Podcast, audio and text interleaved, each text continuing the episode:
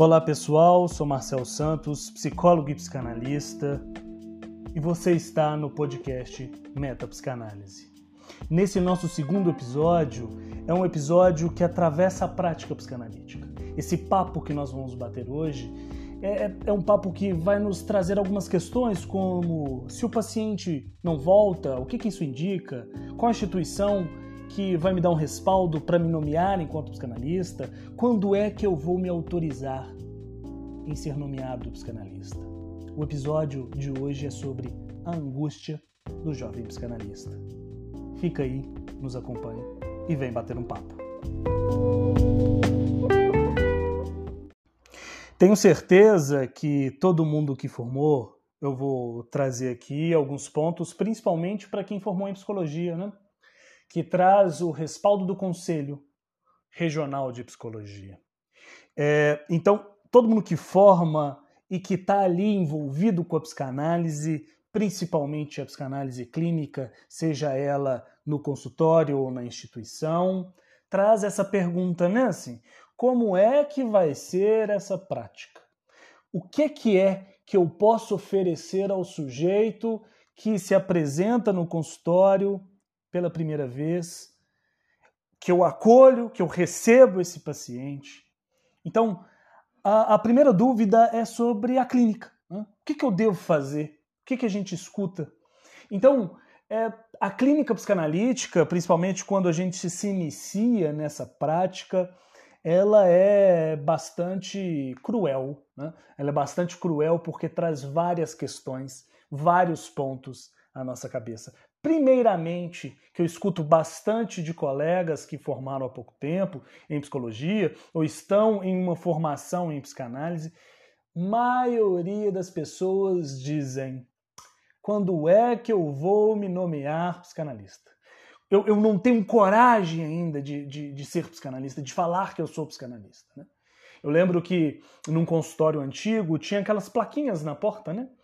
E, pla... e a plaquinha da minha porta era, era eu estava num andar onde que tinha muitos psicólogos e alguns psicólogos né, que, que tinham formação em psicanálise, que, que atendia pela, pela, pela base da psicanálise, pela prática psicanalítica, e eram inscritos psicólogos com CRP.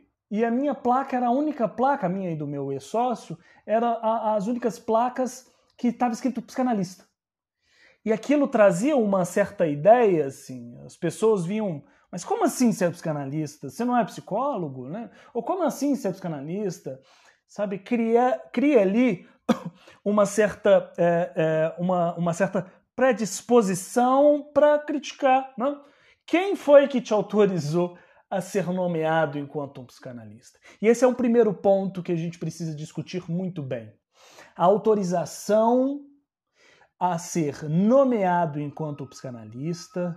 Quem dá essa nomeação não é o grande outro. Essa nomeação será dada diante a sua ética na psicanálise. E a ética da psicanálise é a ética do desejo. Não é uma ética qualquer ou uma ética que seja é, é, como se fosse baseada numa moral, numa lógica moral, de um trabalho de cultura, mas é a ética daquilo que se apresenta enquanto o seu desejo. E nesse momento a gente já faz uma certa ligação. Se é uma ética do meu desejo, para que eu possa ter acesso a esta causa, eu preciso minimamente fazer análise. E eu já abro aqui uma recomendação. Você que está começando uma prática psicanalítica, não faz análise, procure um analista. Comece a fazer a sua, a sua análise. Porque para se nomear psicanalista, precisa seguir o tripé, que é fazer análise, estudar e fazer supervisões e atender. Sem esse tripé, o sujeito cai. Pega um banquinho com três pés e tira um pé para ver se você não vai ter que se equilibrar né? fazer muita força para se equilibrar e ficar suspenso nesse, nesse banquinho. Então, para ser nomeado, para você se autorizar a ser nomeado psicanalista, né? ou seja, você começar a se nomear como tal, primeiro momento que você, a primeira coisa que você precisa fazer é a sua análise. Né? Então faça sua análise, se não faz, comece uma análise. E aí a pergunta é: se você formou em psicologia e segue psicanálise, ou se você está fazendo uma formação em psicanálise, não faz análise, você precisa rever o conceito do que é uma psicanálise. Porque não dá para você ficar cinco anos numa graduação, vou trazer a, a, a psicologia, e aí quando formar, quer a prática clínica, quer a prática do escutar o inconsciente do sujeito e nunca ter escutado o próprio inconsciente. Então você precisa rever. Qual é o seu, o seu ponto para praticar a psicanálise? Para tentar escutar o, o, o, inconsciente do sujeito, do outro ali que está na sua frente, né, no, no momento das entrevistas, ou no divã. O que é que você quer com isso? Só dinheiro? A gente já diz o seguinte: vai embora, procura outra coisa, porque a psicanálise ela é perpetuada pelo desejo e o desejo se percebe a causa com a própria análise. Então, primeiro ponto é esse. Se você formou há pouco tempo e não faz uma análise, nunca fez nenhum tipo de terapia durante cinco anos, você precisa rever os seus conceitos, inclusive com a psicologia. Né? Então, quando o sujeito entra dentro desse molde, dessa lógica do grande outro, né, assim, é, que às vezes a própria psicanálise nos, nos, aponta, né, assim, alguns psicanalistas ali, com o seu discurso do mestre, nos aponta este lugar do bom e do ruim. Eu sempre tenho para mim que a nomeação psicanalista não cabe adjetivo algum posteriormente. Ah, aquele psicanalista bom, aquele psicanalista ruim, aquele psicanalista lindo, aquele psicanalista feio. Não cabe nenhum adjetivo após a nomeação psicanalista. Então, a primeira pergunta que a gente sempre nos depara é com se o paciente foi embora, né? Então isso quer dizer que eu sou um péssimo, ou sou um, um, um ruim psicanalista, um psicanalista ruim, né? Isso do paciente embora não significa absolutamente nada. O que, que eu digo de não, não, não, não diz absolutamente nada? Porque a lógica de um atendimento ela precisa passar por, algo que é basilar, que é a transferência. O paciente vai até o consultório com uma queixa e vai te dizer assim de modo muito muito perspicaz. Olha, eu tô com meu sintoma, o meu sintoma tá dando um curto-circuito e eu quero que você resolva. Certo? Quero que você resolva a voltar, a me fazer voltar até o sintoma antigo. Eu não quero que você resolva esse sintoma e me dê um novo. Não, eu quero que você resolva o sintoma antigo. É como se ele estivesse chegando com um carro e dizendo ao canalista: conserte esse carro. Eu não quero que você utilize novas ferramentas para e novas peças para esse carro. Eu quero que você resolva com estas peças que estão aqui agora. Não dá. Então o paciente percebe o movimento do inconsciente, o sofrimento que aparece e vai embora. Mas, Marcel, tem um outro ponto também. Tem um, um, um, um, paciente que veio duas sessões e foi embora. Talvez ele não tenha gostado do seu consultório, talvez ele não tenha gostado da sua cara, talvez ele não tenha gostado do seu timbre de voz, talvez ele não tenha gostado do modo que você olha, talvez ele não tenha gostado. E ele tem todo o direito de não gostar. E tem todo o direito de não voltar. Mas isso não indica que você é um péssimo analista ou uma péssima analista. Para mim, o péssimo analista ou a péssima analista é quando não está no discurso do analista. Quando toma o discurso do mestre como tal. E aí vai tentar responder todas as questões demandadas, né? Ah, eu tô com. Nossa, minha, minha orelha treme. em certos momentos da vida, minha orelha começa a tremer, ou minha pupila, né? Assim. Ah, isso é estresse. Não somos médicos. Não somos médicos para responder demandas. Então, o primeiro ponto é esse: se o paciente for embora, eu sou ruim? Não.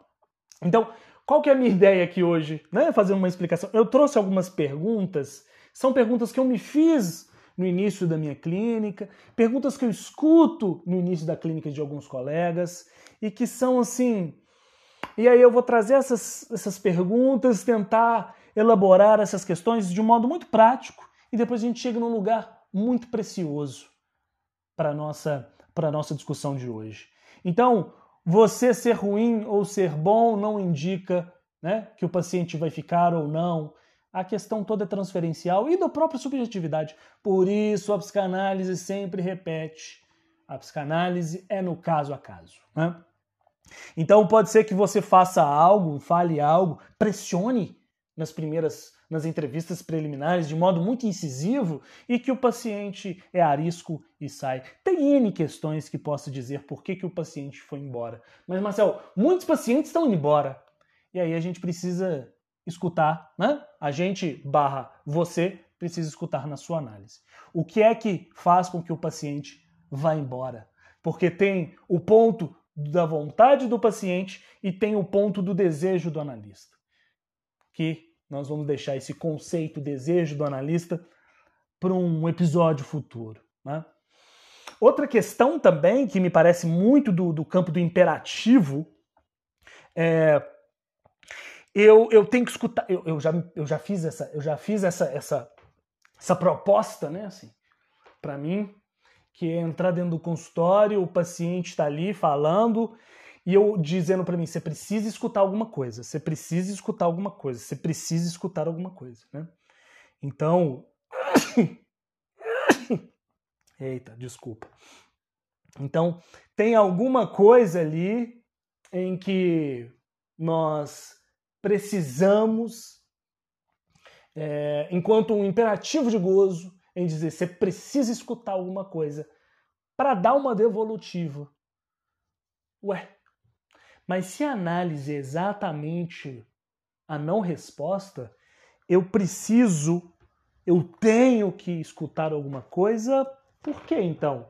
Já que ela é uma prática de não responder demandas, ela é uma prática, como diz Lacan em um texto, eu acho que do Seminário 3, né, que chama assim, padecant ou padecant, ou seja, sem sentido ao passo do sentido. A psicanálise ela é sem sentido para que ela possa escutar o sentido que o sujeito dá, que o próprio analisando dá.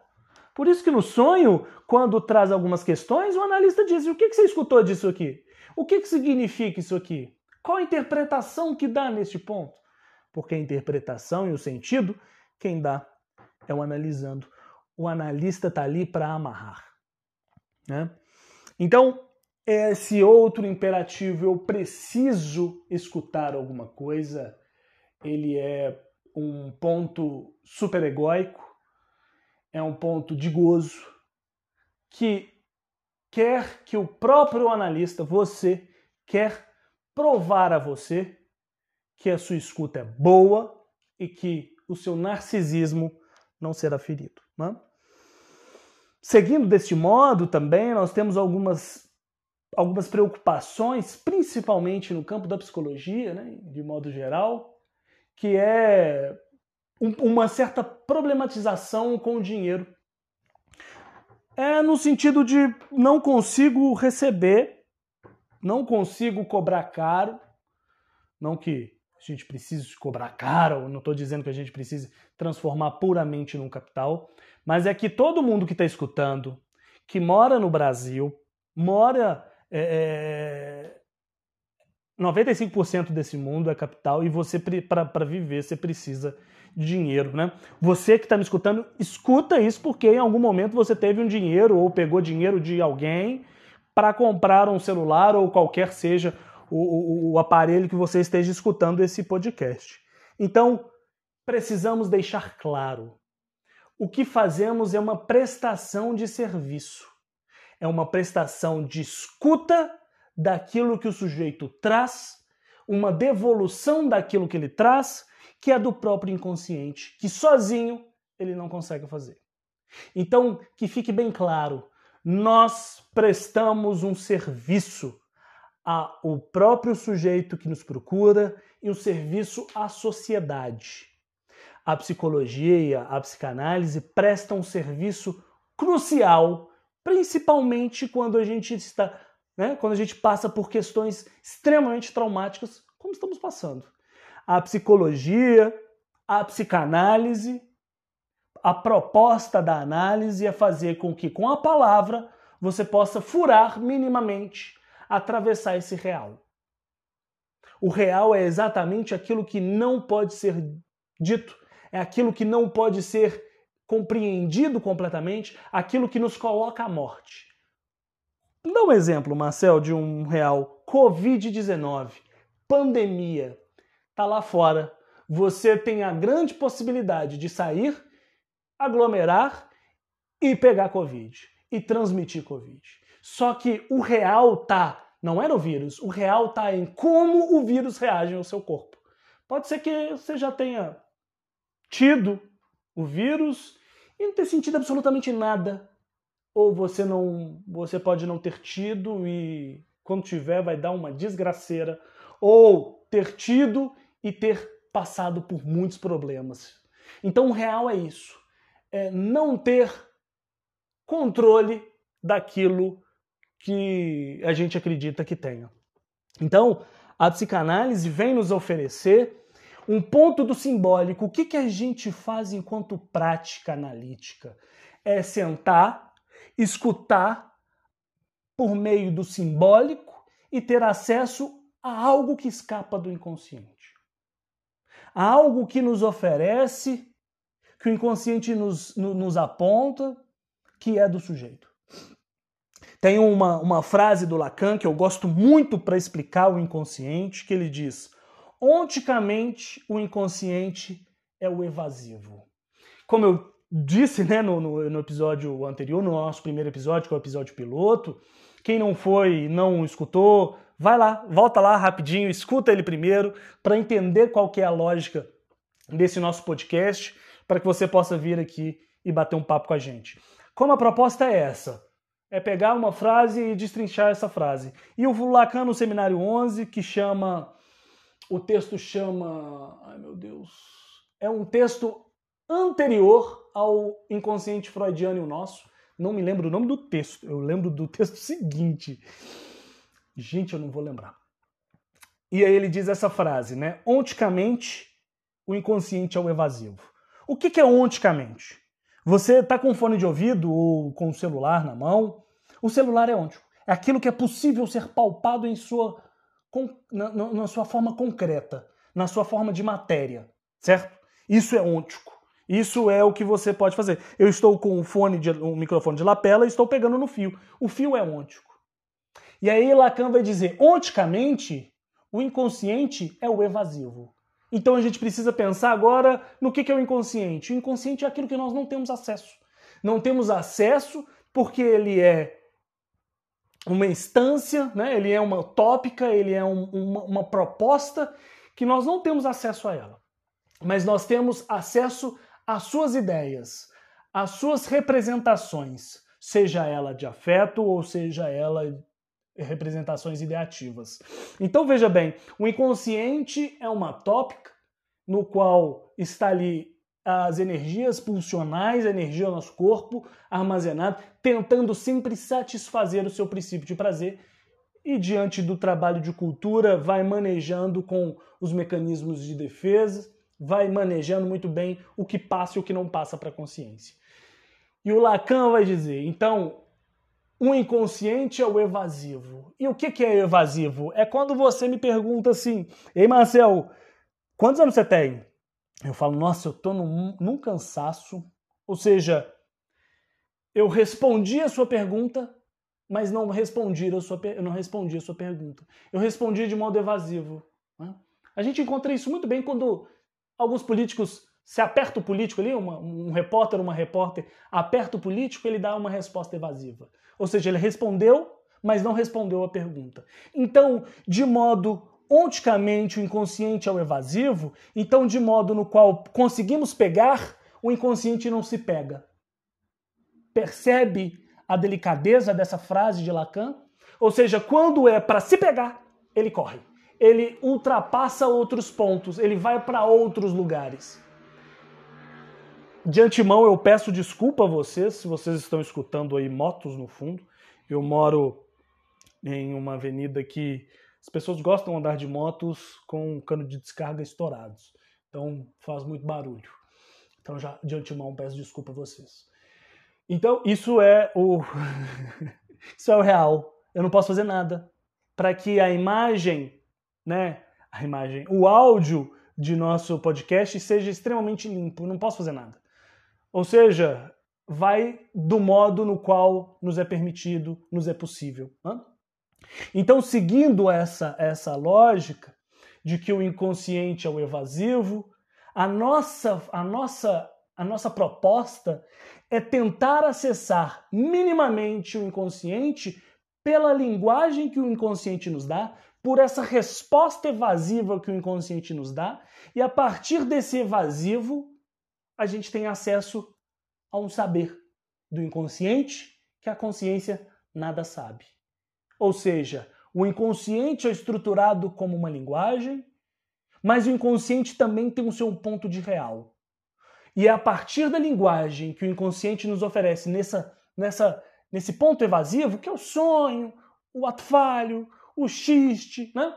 todas essas formações do inconsciente, é por esse momento de linguagem que ele nos oferece algo e o analista está ali para escutar. Então, quando você senta e está disposto a escutar esse sujeito, não é você dizendo eu tenho que escutar o inconsciente, mas sim se propondo a escutar o que o seu inconsciente pode escutar do outro inconsciente. Nós também vamos falar aqui mais para frente, em outros episódios, sobre o conceito de transferência. E só um ponto inicial, transferência eu tenho para mim como o exemplo que eu tenho é muito muito tranquilo. Pensa que eu vou dar uma palestra é, e aí eu tenho eu tô com o microfone sem fio, tem uma caixa de som que vai transmitir a minha voz e tem o receptor do microfone sem fio. O analista é o receptor, porque precisa não só da minha voz, mas precisa do receptor para transformar a voz que entra no microfone, transformar esta voz na voz da caixa de som. Então o analista é o receptor. É trazer esta voz que fala ao microfone, que se eu tirar o receptor, o microfone a caixa não serve para nada, e esse analista pega diante do seu inconsciente e devolve essa voz em alto e bom som.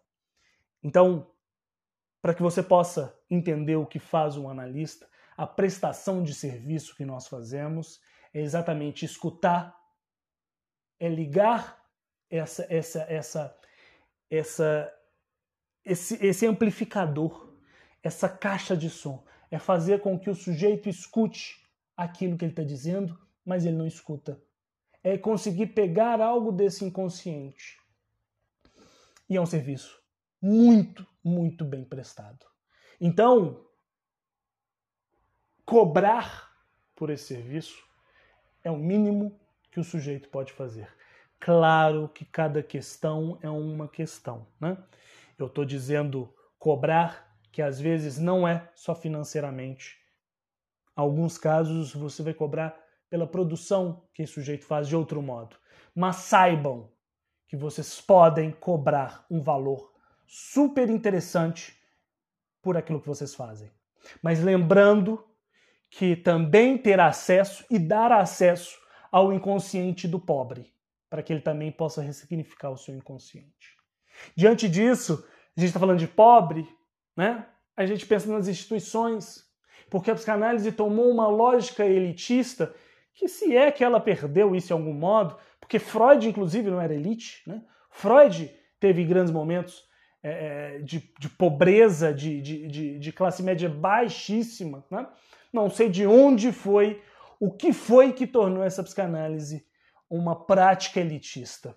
E aí, para que possa esse pobre ter acesso, ele tem acesso a uma instituição. Né? E você sendo psicanalista dessa instituição. Mas saiba que não vai ser a, a instituição que vai nomear você enquanto psicanalista.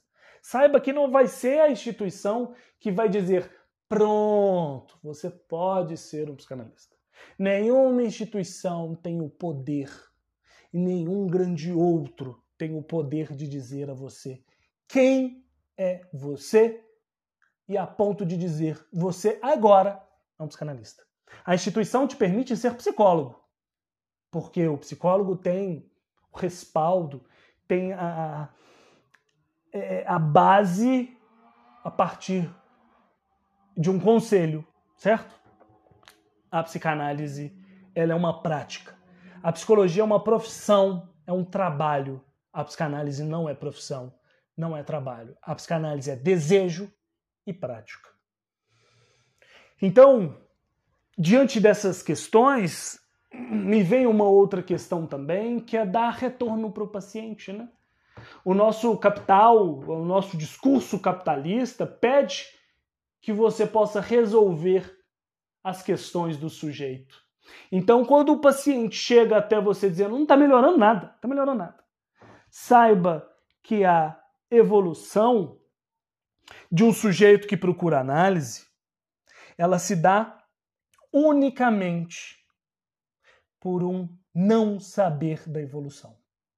Ninguém vai sentir a evolução de escutar o próprio inconsciente, de ressignificar as relações, como você tem quando você quebra um braço e depois você consegue voltar o osso para o lugar, colar de novo. Não é desse modo. A psicanálise não se preocupa com isso. A psicanálise tem uma frase do Freud, que ele está citando alguém que eu não sei quem é, e tá, eu acho que nas cinco lições, que alguém diz assim, né, um ditado que Freud traz: quanto tempo nós vamos andar? E aí o, o outro rapaz lá diz: não se preocupe com o tempo, se preocupe em continuar andando. E exatamente nesse ponto. Continue andando. Ah, mas eu não estou vendo movimento nenhum na psicanálise. Será que não? Tive um caso em que a paciente chega com uma queixa de não conseguir fazer escolhas, não sabe fazer escolhas. Seis meses depois de análise, ela disse com essas palavras: Marcel, eu escolhi sair da psicanálise. Eu vou procurar uma psicóloga de outra, com outra prática, com outra visão de mundo. Ou seja, no ponto sintomático que ela não escuta e que devolvo a ela, né, nesse sentido, ela diz que não consegue fazer escolhas e ela escolhe sair da análise. Sair da análise foi uma escolha que só foi possível porque ela estava fazendo análise. Não porque ela estava fazendo análise, ela saiu. Não, porque ela, ela, no momento do discurso, da fala, ela algo do inconsciente a movimenta. E a primeira escolha que ela faz é, inclusive, sair da análise. Então, é, dar respostas ao, ao paciente é uma coisa também que nos aparece bastante assim enquanto uma dúvida, né? Se eu não falar, se eu não der um retorno, se eu ficar em silêncio, não o silêncio dessa psicanálise ortodoxa que fica aí horas e horas, a sessão inteira em silêncio, só fala oi, tchau, né? Não estou dizendo desta, cada um faz a sua prática. O que eu estou dizendo é do silêncio enquanto o paciente querendo uma resposta, querendo que um analista seja um guru, faça isso, faça aquilo. E isso nos angustia no início, no início das nossas, da nossa prática. Né? Em perceber a angústia do analisando e não, e não dizer a ele assim, ah, faz isso aqui, volta para ela, volta para ele. Não, termina. Tá na hora de terminar. É, é difícil. É difícil a gente escutar o paciente em sofrimento e algo nosso dizer. Você não vai dar um conselho, você não vai dar uma direção é, é extremamente é, é, visível, você vai, você vai ficar mudo então, dar respostas também angustia a todos nós, principalmente nesse início da clínica. Né? Teve uma vez, gente, é, que eu escutei de, um, uma supervisão, né? uma supervisão em grupo, e um colega disse assim: Ah, não sei que, não sei que, não sei que, não sei que, não sei que, falando assim, assado falando né, sobre, sobre o caso dele, e um outro colega diz assim: não é assim não, você está errado. Está errado. E aí eu pergunto, mas por que, que ele está errado? Desse modo assim, errado. Por que, que ele está errado? Ele diz, porque Freud nos diz que você precisa fazer anotações após os atendimentos. Você não pode anotar nada na hora do, do, do atendimento, ou muito tempo depois. Você tem que anotar naquele momento. É mais um ponto que nos deixa amarrado nessa angústia, que é o que, que eu preciso fazer? O que, que Freud está falando? Que eu preciso seguir a risca. Claro que eu não. Não é assim. Claro que eu não estou dizendo para que você é, aponte ou faça intervenções ou questões que sejam é, que não sejam unicamente no, na tentativa de escutar um inconsciente, né? Por exemplo, uma pessoa que tem fobia de sair na rua, você diz, vai até o passeio e volta. Depois você atravessa a rua. Depois você vai à padaria. Não, não, não, pelo amor de Deus. Não vai fazer isso, né? Aí tá, não tá errado. Só não é psicanálise, né? Só não é psicanalítico. Ah, esse passo a passo, sabe? É quase se ele abre um site e o site vai dizendo faça isso e vá para o próximo nível. Não, a psicanálise não é isso. Mas também a psicanálise não precisa ficar engessada em tudo que Freud e Lacan diz, né? E é isso que eu tomo muita porrada. É porque eu, tra... eu, eu, eu tenho a, a, a, essa, essa ânsia, essa vontade de sempre trazer uma crítica a Lacan, principalmente aos lacanianos, ao lacanismo, né? como vocês ouviram, esse obscurantismo de Lacan. E esse obscurantismo ele fez, fez, fez efeito na época de Lacan. Naquele momento fazia todo sentido ter isso em Lacan. Atualmente não faz sentido algum esse, esse, modo de não transmitir a psicanálise. E isso é queixar, né? As pessoas que vêm dizer, ah, tá, já fui questionado o modo de atender, já fui questionado né, numa supervisão de grupo, ah, mas você não devia fazer isso, devia fazer aquilo, né? Ah, o obscurantismo lacaniano tá aí é para isso mesmo, para as pessoas não, nem todo mundo tem essa, sabe? Ou seja, é, é ser questionado pela minha prática. E assim também vocês, se não foram, serão.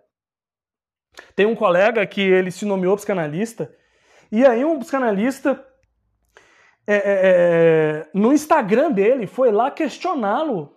Quem foi que te permitiu ser psicanalista? Oi? Como assim? Quem foi que te permitiu ser psicanalista? Qual é a formação que você faz? Qual escola, qual instituição que você segue? Meu amigo, a instituição é zero e o desejo é o que me motiva e o que me permite ser nomeado. E me nomear, na verdade, enquanto psicanalista. Então, seguir esse ponto fiel é transformar a psicanálise em pequenas igrejas. Vocês já viram que tem rixa nas religiões dentro do cristianismo? Tem gente que acredita em santo, tem gente que não acredita em santo, os que não acreditam em santo criticam os que acreditam, os que acreditam criticam os que não acreditam. Claro que eu estou trazendo assim de um modo muito generalista, mas na psicanálise também tem. Os que falam, não, o Freud tá não sei o quê, os que Lacan não sei o quê. Isso transforma a psicanálise num, numa prática obsoleta numa prática extremamente extremamente ridícula. Porque não é o que eu escuto, é o que o outro, o grande outro tem para me oferecer. Então, trazendo esta angústia do jovem analista, esses pontos que para mim são pontos cruciais, né? Assim, o início da clínica, se o paciente vai embora, a, o imperativo de que eu tenho que escutar alguma coisa, quanto é que eu cobro sessão, né? É, eu preciso de uma instituição para me nomear psicanalista, essa religião da psicanálise, né? ser criticado na minha prática, se existe certo e errado. Eu faço aqui para a gente poder finalizar o nosso podcast de hoje uma recomendação. Assim como Freud fez uma recomendação aos jovens médicos que praticam a psicanálise, eu faço uma recomendação aos jovens que praticam a psicanálise. Sigam o tripé. Sigam o tripé porque o modo no qual vocês serão psicanalistas é somente neste momento.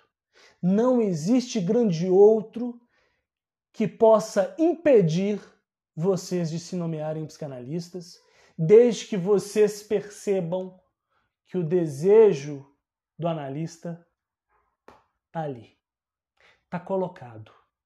O desejo em trazer a escuta em direção ao inconsciente. Façam análise, permaneçam fazendo análise, façam supervisão, estude não só os casos, mas textos, se atualize. Escute e perceba, procure saber como é que estão as atualizações da psicanálise. Pega Freud, questione Freud, questione Lacan. Possa pegar um texto de Freud e dizer assim: e como é que é isso agora? Como é que é esse dinamismo pulsional? Será que realmente existe novo sintoma ou existe novos objetos e o sintoma é o mesmo? Algo que eu, Marcel, me pergunto há no mínimo sete anos. Foi quando eu escutei esse termo, novos sintomas.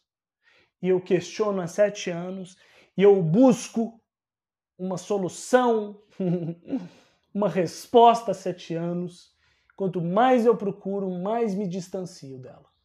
Mas mais eu, eu tenho a causa, mais eu me movimento. Então, esse medo do grande outro, esse grande outro não castrado, nos permite ficar no mesmo lugar, respondendo à demanda infinita deste grande outro. Então, ir para a psicanálise, fazer sua própria análise nesse momento que eu faço essa recomendação, que é uma recomendação, na verdade, de Freud, é entender que a castração não é menos, no sentido de eu, uh, o meu paciente foi embora porque eu sou menos, sou ruim. Né? Ah, eu cobro, eu não consigo cobrar, vou cobrar 20 reais. Ah, eu cobro 20 reais porque eu sou menos. Mesmo o paciente falando que pode pagar 200, eu sou menos. Né? É... O outro criticar a minha, a minha prática, eu sou menos. Né? A castração não é esse menos. A castração é a condição para que se torne analista. Para se tornar analista, precisa ser castrado precisa se haver com a sua própria castração, precisa se haver com um ferimento narcísico. Eu lembro muito bem de pacientes falando comigo no início das, da, da minha prática. Isso é horrível! E aquilo me doía, porque o meu eu, enquanto Marcel, sujeitinho, estava ali, e não meu desejo do, o desejo do analista. Hoje, um paciente dizer você é muito ruim, ele vai continuar falando. Mas na semana que vem eu estou aguardando ele para continuar falando sobre. Não se trata do meu narcisismo.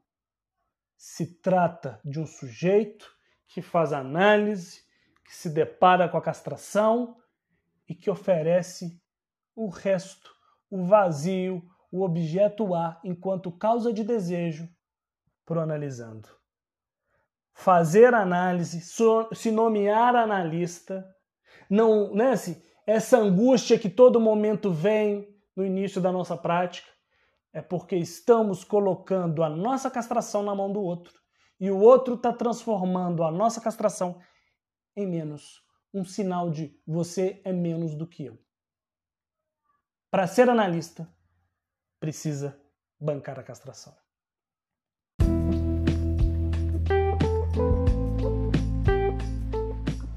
Obrigado pela companhia. E você que não me conhece, vá lá no meu Instagram, arroba Marcel Santos Psicanálise, Marcel com dois L's.